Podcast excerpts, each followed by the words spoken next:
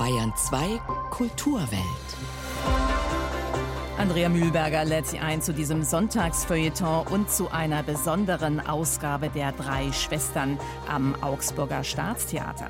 Regisseur Andreas Merz-Reikhoff siedelt Tschechows Klassiker in Moskau an und verbindet ihn mit einem schweren Missbrauchsfall unserer Tage und dem Ukraine-Krieg. Dann geht's auf eine gigantische Lesebühne. Am letzten Tag der Leipziger Buchmesse sind wir neugierig, wie es gelaufen ist nach drei Jahren Pause. Und schließlich tauchen wir ab in die blubbernden Unterwasserwelten des britischen Soundhunters Cosmo Sheldrake. Wild Red World heißt sein neues Album, auf dem er die Wiederverzauberung der Ozeane musikalisch betreibt. Kulturwelt. Das aktuelle Feuilleton auf Bayern 2. Ricky Lee Jones startete ihre Karriere in den späten 70ern in Los Angeles. Während andere Glam rockten, sang sie allerdings Jazz-Standards, die aber so lässig und so cool, dass sie bald einen Grammy holte als Best New Artist. Mit ihrem mittlerweile 15. Album dockt sie an an ihrem bahnbrechenden Debüt von 1980. Zwischen Pirates von damals und dem neuen Coveralbum Pieces of Treasure liegen eine gescheiterte Beziehung mit Tom Waits und ein Ortswechsel nach New Orleans. Nie ausgezogen ist sie aus Jazzstandards wie Just in Time. Just in time, you found me just in time before you came. things were running low. Oh, I was lost. The losing dice were tossed. My bridges all were crossed. Then I met you.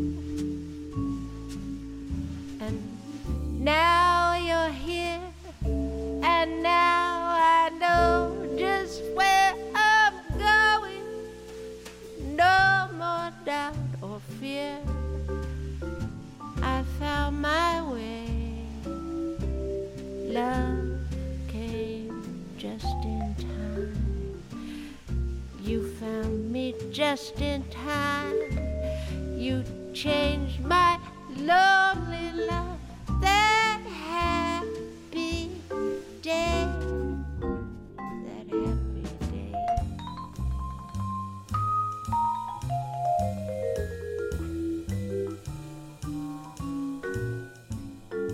Ricky Lee Jones, Heldin der Jazzstandards mit Just in Time. Ein Beziehungsgeflecht von Anti-Helden. Dialoge, die ins Nichts führen, aber keinesfalls nach Moskau, wohin sich die in der Provinz lebenden Olga Marscha und Irina sehnen. All das macht Tschechows drei Schwestern aus dem Jahr 1901 zum Meilenstein der Theatergeschichte. Ausgerechnet in Moskau, für Irina Inbegriff der Hoffnung, lässt Regisseur Andreas Merz-Reikhoff Tschechows Klassiker spielen. Seine Version knüpft nicht nur an einen schweren Missbrauchsfall unserer Tage an, auch die patriarchale russische Gesellschaft und der Ukraine-Krieg werden zum Thema in Drei Schwestern in Moskau. Gestern Abend war Premiere am Staatstheater Augsburg. Christoph Leibold. Drei Frauen in mattem Licht, eingesperrt in einem schwarzen Kubus hinter einer Glasscheibe, die Körper regungslos, die Gesichter unter Plastikmasken ausdruckslos wie die von Schaufensterpuppen, ihre Lage ausweglos. Seit eineinhalb Jahren verfolgt das ganze Land den Fall der drei Schwestern, die beispiellose Ermordung eines Vaters durch seine drei Töchter. Im Sommer 2018 erschlugen und erstachen die Schwestern Christina, Angelina und Maria Khachaturian ihren Vater. Über Jahre hatte er sie tyrannisiert, misshandelt und missbraucht. Heute, vor einem Jahr, ist der Vater gestorben. Auch Olga, Mascha und Irina sind Schwestern, Anton Tschechows titelgebende drei Schwestern. Auch ihr Vater lebt nicht mehr, gestorben, wohlgemerkt nicht ermordet, aber auch ihr Vater war bestimmend für ihr Leben. Wäre er, ein General, nicht einst in ein Garnisonskaff verlegt worden, Olga, Mascha und Irina müssten sich nicht andauernd zurücksehnen nach Moskau, wo sie aber nur mit männlicher Hilfe hinkämen. Bruder Andrei müsste dort Professor werden oder Offiziere sie heiraten und mitnehmen. Alexander Ignatitsch kommt aus Moskau. Recht aus Moskau. Wo die Welt der Khachaturian-Schwestern düster und schwarz ist, ist die von Tschechows drei Schwestern aller Provinz Tristesse zum Trotz Licht und hell. Die Wände, die nur aus Flügeltüren bestehen, sind ebenso strahlend weiß wie die Kostüme. Rüschenkleider, in denen Olga, Mascha und Irina aussehen, als wären sie Konstantin Stanislavskis Drei Schwestern Uraufführungsinszenierung von 1901 am Moskauer Künstlertheater entlaufen. Und so scheint es zunächst, als hätte Regisseur Andreas Merz-Reikow der nicht nur an deutschen Stadt- und Staatstheatern gearbeitet, sondern bis vor kurzem auch regelmäßig in Russland inszeniert hat, einen Klischee-Tschechow inszeniert. Komisch überdreht allerdings. Von Spieluhrklängen begleitet agiert das Ensemble streckenweise wie aufgezogen. Das ist wirklich lustig, aber als sich der schwarze Schaukasten mit den Khachaturian-Schwestern aus dem Hintergrund nach vorne schiebt und die weißen Wände mit russischen Nachrichtenvideos bespielt werden, bricht das Grauen in die Groteske ein.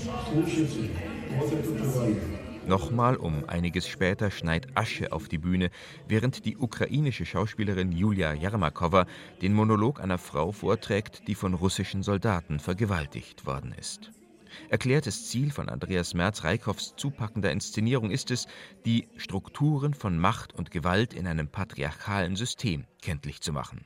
Und tatsächlich, der Zusammenhang, den die Inszenierung zwischen dem Fall Khachaturian und dem Ukraine-Krieg herstellt, leuchtet ein. Man muss sich Putins Invasion wohl als Vergewaltigung eines ganzen Landes vorstellen. Tschechows drei Schwestern indes fügen sich nicht gar so schlüssig ins Bild. Auch sie stecken zwar im patriarchalen System fest, doch würde es bei ihnen reichen, wenn sie sich, bildlich wie buchstäblich, aus dem engen Korsett befreien könnten, das ihnen die Gesellschaft angelegt hat. Zwar auch keine Kleinigkeit, und trotzdem Kampf gegen Sexismus ist doch nicht dasselbe wie gegen sexuelle Gewalt.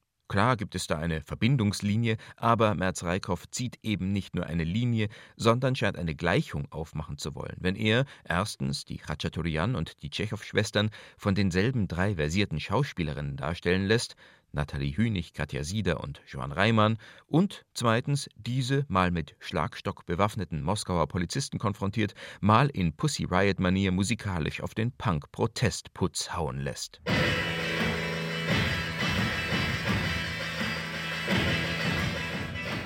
Drei Schwestern in Moskau ist also nicht frei von Unschärfen, aber das schmälert den Erfolg nur geringfügig. Entscheidend ist, dass Andreas Merz-Reikow nicht einfach Tschechow Business as usual bedient hat.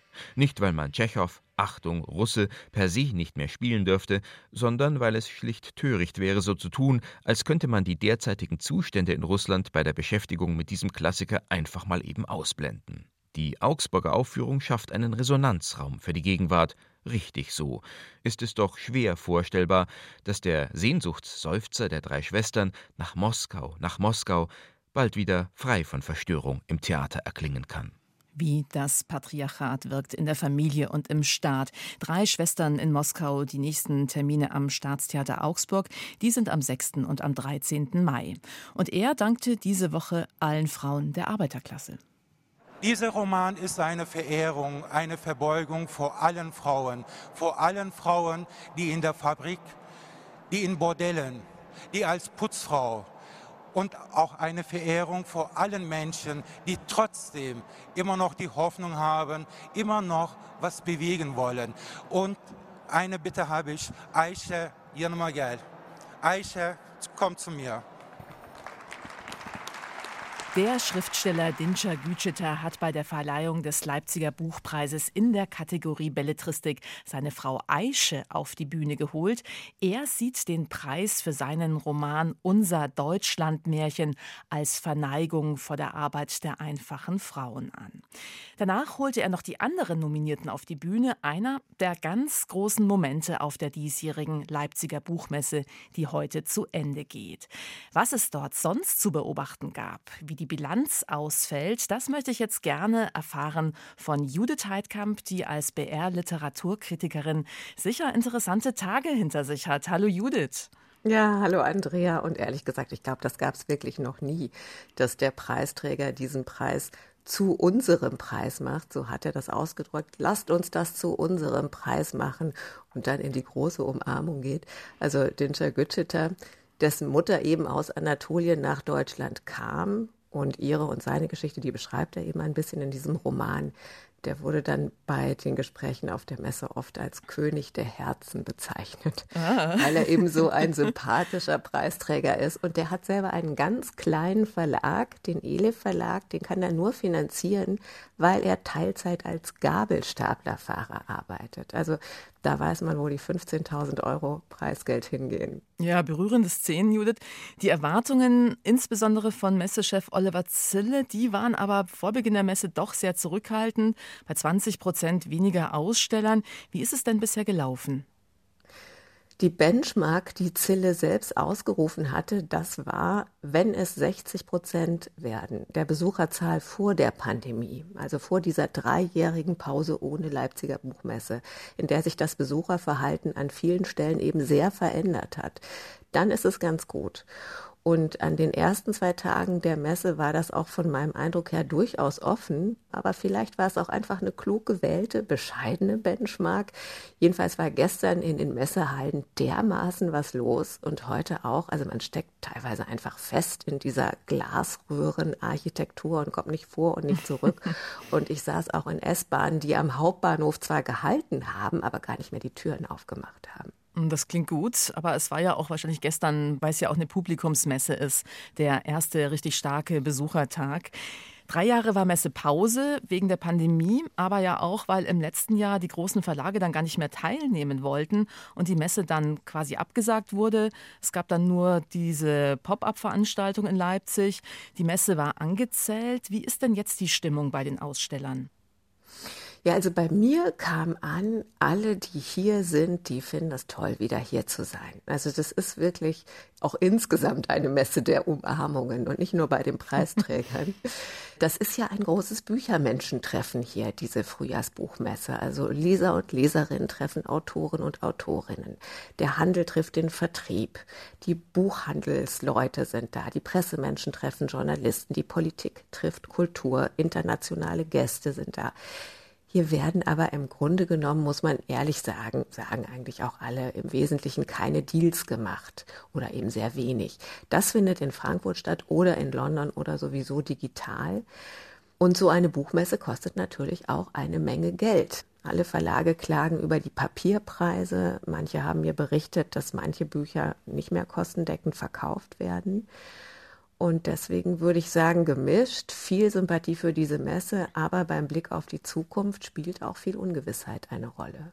Trotzdem, Kulturstaatsministerin Claudia Roth, die betont ja immer, dass vor allem die Leipziger Buchmesse so ein wichtiger Ort sei für die demokratische Auseinandersetzung. War denn das auch besonders spürbar diesmal? Ja, also diese Diskursfunktion, die hat die Messe natürlich schon immer. Also man denke auch vor allem an die Zeit vor dem Mauerfall, da war sie ja so ein deutsch-deutsches Schaufenster. Aber auch danach, es wurden jetzt einige Reihen ausdrücklich dazu erfunden, zum Beispiel das Forum Offene Gesellschaft und es gibt auch eine Klimabuchmesse. Es ist eine Veranstaltungsreihe, hinter der ein eigener Verein steht. Und dann versteht die Leipziger Buchmesse sich sehr stark als Brücke nach Osteuropa. Und da spielte in diesem Jahr immer noch der Ukraine-Krieg eine große Rolle. Das ist ja klar. Die Ukraine hat einen Stand, an dem kaputte, kriegsbeschädigte Möbel aus ukrainischen Büchereien aufgebaut sind aber alle weiß angestrichen. In Anspielung darauf, dass in Social Media viele Bilder aus diesem Krieg sensitive Content sind und deshalb eben nicht gezeigt werden. Und das wird mhm. an diesem Stand natürlich als völlige Ausblendung der Realität empfunden. Und äh, man hat viele Diskussionen organisiert, die nach meiner Wahrnehmung alle so ein bisschen in die Frage münden, interessiert ihr euch wirklich noch für das, was bei uns passiert? Mhm. Mhm. Dann war die Messe ja vielleicht auch ein ganz guter Ort, das wieder ins Gedächtnis zurückzurufen. Welche Themen, welche Autorinnen, welche Bücher sorgen denn sonst für Gesprächsstoff? Ja, also Ernstthemen, aber natürlich auch viel Gossip und viele prominente Namen, die hier, hier waren und die viele Besucher angezogen haben. Also gestern Abend war Angela Merkel im Schauspielhaus. Das soll nach zwei Tagen ausverkauft gewesen sein. Die schreibt gerade an ihrer Autobiografie, die soll nächstes Jahr kommen und jetzt sind Reden schriftlich erschienen. Neben der Kanzlerin war auch der Kaiser da, so schrieb die Super-Ilo, denn der Schlagersänger Roland Kaiser hat ein Fanbuch gemacht. Sebastian Fitzek war da, der Bestseller-Autor, der hält, glaube ich, den Rekord bei Signierschlangen. Marc Ellsberg sei erwähnt, noch ein Bestseller-Autor, auch ein Vertreter des Gastlandes Österreich. Der war bei uns beim BR im ARD-Forum mit seinem Klimathriller Celsius. Mhm. Da geht es um Geoengineering und am Klimaschrauben. Social-Media-Star El Hotzo mit seinem ersten Buch sehr beliebt auf der Messe. Die belarussische Literatur-Nobelpreisträgerin Svetlana Alexejewitsch war da und stellte ihren neuen Verlag vor, in dem sie ausschließlich Frauen veröffentlicht. Ulrike Dresner, Clemens J. Setz, Judith Herrmann, Ewald Ahrens, Heralind ist natürlich nur eine kleine Auswahl. ja. Äh, wer übrigens nicht da war, war Benjamin von Stuckrad-Barre. Ah, den hätten doch alle gerne gesehen, nehme ich an. Genau, die Tage vor der Messe dominiert hatte. Nee, der ja. war nicht da. Und eine Begegnung, ein Moment, der dir besonders nahe gegangen ist? Also da habe ich ein Bild vor Augen, als ich gestern mit den Massen von der S-Bahn-Haltestelle zum Messegelände lief. Da war vor mir eine Frau, die trug metergroße weiße Engelsflügel unter den rechten Arm geklemmt. Und links eine Tragetasche, da war offenbar noch mehr Kostüm drin. Also hier laufen ja immer auch die Teilnehmer, Teilnehmerinnen der Manga Comic Con mit, diese Cosplayer, die einen großen Messebereich für sich haben und jede Leipziger Buchmesse sehr bunt machen. Und als ich das so sah, dachte ich, mit diesem Pragmatismus, also in der S-Bahn der Vollen konnte sie ihre Flügel natürlich nicht entfalten, klar. Und mit dieser Beharrlichkeit, die Buchmesse zu ihrem Ding zu machen, die schleppt ihr Kostüm an, zieht sich da irgendwo um. Da steht sie für viele Menschen, denen diese Buchmesse jeweils auf eigene Art eben sehr wichtig ist. Judith Heidkamp war das aus Leipzig. Vielen Dank für diese Eindrücke. Und wer noch mehr hören möchte, das Büchermagazin Divan, das sendet heute auch kurz nach 14 Uhr auf Bayern 2 live von der Buchmesse. Und das Kulturjournal kurz nach 18 Uhr, da geht es um die Buchverlage und um ihre digitale Zukunft. Beide Sendungen, die gibt es natürlich auch als Podcast in der ARD Audiothek. When you meet with the young boys in early spring, they court you with song and rhyme, and they give you a poem and a clover ring. But if you could examine the goods that they bring, they have little to offer but the song they sing and a plentiful waste time of day, a plentiful waste of time.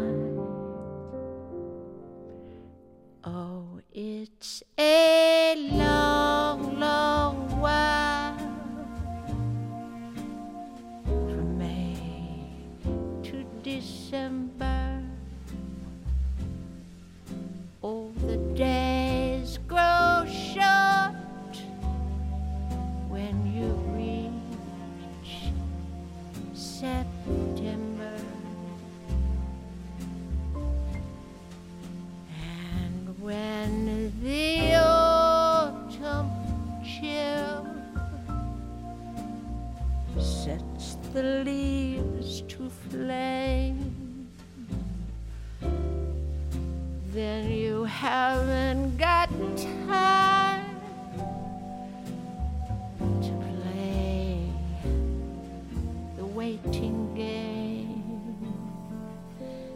When I was a young girl courting the boys, I played the waiting game. And if he refused me with tossing curl, I let the old earth take a couple of whirls as he plied me with tears in lieu of pearls. And as time came around, he came my way. As time came around, love came. Die großartige Ricky Lee Jones gibt auf ihrem neuen Album Pieces of Treasure Standards aus dem American Songbook. Ein cooles Lifting, wie dem gerade gehörten September Song. Schwermut ironisch gebrochen. Ja, und jetzt kommt einer, der mit Geräuschen aus der Natur experimentiert. Cosmo Sheldrake aus London jagt Tierstimmen hinterher, seit er 15 ist und samplet daraus seine Songs. Ein Soundhunter, dessen Aufnahmen von Vogelgezwitscher und singenden Walen die Schönheit unseres Artenreichtums zum Klingen bringen, aber auch von dessen Gefährdung künden. Die letzten zehn Jahre tauchte Cosmo Sheldrake sein Mikrofon unter Wasser, um die Stimmen des Meereskosmos einzufangen. Daraus entstand das Album Wild Wet World, das gerade erschienen ist. Tobias Stosiek.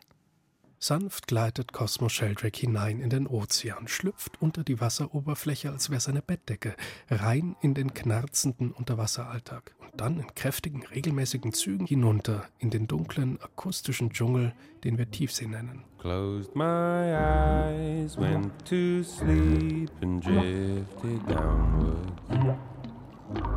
I dreamt of whales floating there, in sound. Sheldrake ist Brite, Anfang 30. Der Vater Biologe und Parapsychologe, die Mutter Sängerin, der Bruder Mykologe, Pilzforscher. Und Cosmo, den interessiert irgendwie alles davon. Sein musikalisches Erweckungserlebnis hat er als Teenager beim Zelten, wo sonst. Hier chirpt eine Lerche, dort mut eine Kuh. Drum and Bass, der Rhythmus der Natur.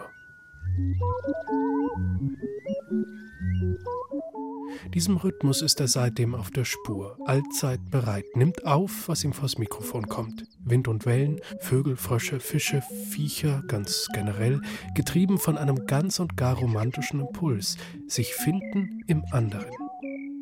Working with Birdsong, it made me quite aware of er habe viel über Zeit und Zeitwahrnehmung nachgedacht, als er mit Vogelstimmen gearbeitet habe, hat Sheldrake vor ein paar Tagen in einem britischen Wissenschaftspodcast erzählt. Verlangsame man das Zwitschern etwa um das 16-fache, dann erscheine das Zwitschern auf einmal fast menschlich, verdaulich für unser Ohr. Bei Meerestieren sei es genau andersrum. Dort müsse man gnadenlos pitchen. I suppose a whale song, if you speed it up, it might be an equivalent process. Tempo Translation nennt Sheldrake das. Sich synchronisieren mit der Natur. Oder eher die Natur synchronisieren mit uns. Denn bei aller Demut vor der Schöpfung, Sheldrake bleibt ja Künstler. Die Natursounds also sein Material. Ein Material, das er samplet, das er formt und kollagiert, dem er also eine Gestalt gibt. Und einen Rahmen. Etwas, das oft so klingt wie Slow Swing aus der Drehorgel. Gerade mal 21 Minuten dauert die neue EP. Gearbeitet hat Sheldrake daran allerdings über zehn Jahre. Zehn Jahre, in denen er sein Mikrofon in die unterschiedlichsten Gewässer gehalten und seinen Bewohnern gelauscht hat. Dem Popcorn-Geknister kanadischer Knallkrebse, dem Klick und Knatter Feuerwerk der Pottwale, dem dunklen Summen der Blauwale und auch den Gesängen der West Coast Orcas, den letzten ihrer Art in britischen Gewässern. Von Chemikalien im Wasser unfruchtbar gemacht, sind sie zum Aussterben verurteilt und mit ihnen ihr ganz eigener Dialekt, den Sheldrake in einer Art Klagelied konserviert hat. Ein Requiem für die letzten Schottenorcas.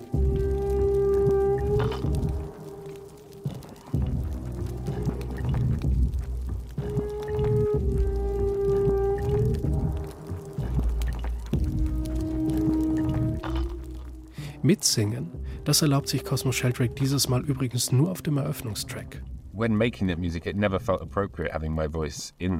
Er wolle nun mal das Ohr auf den Ozean lenken, sagt er. Es habe sich irgendwie unpassend angefühlt, zu sehr die eigene Stimme ins Spiel zu bringen.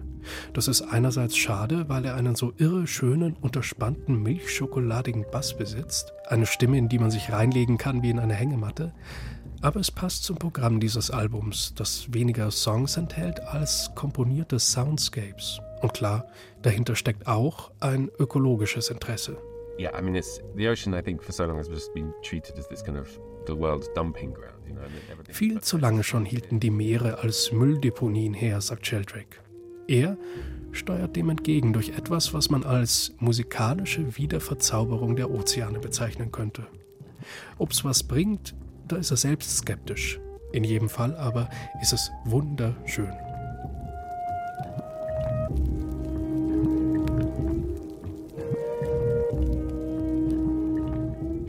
Soweit unser klingendes und mahnendes Sonntagsfeuilleton. Die nächste Ausgabe der Kulturwelt, die gibt's erst am Dienstag, morgen am Tag der Arbeit. Da lassen wir es auch mal gut sein. Andrea Mühlberger sagt Danke fürs Zuhören und wünscht noch ein schönes verlängertes Wochenende.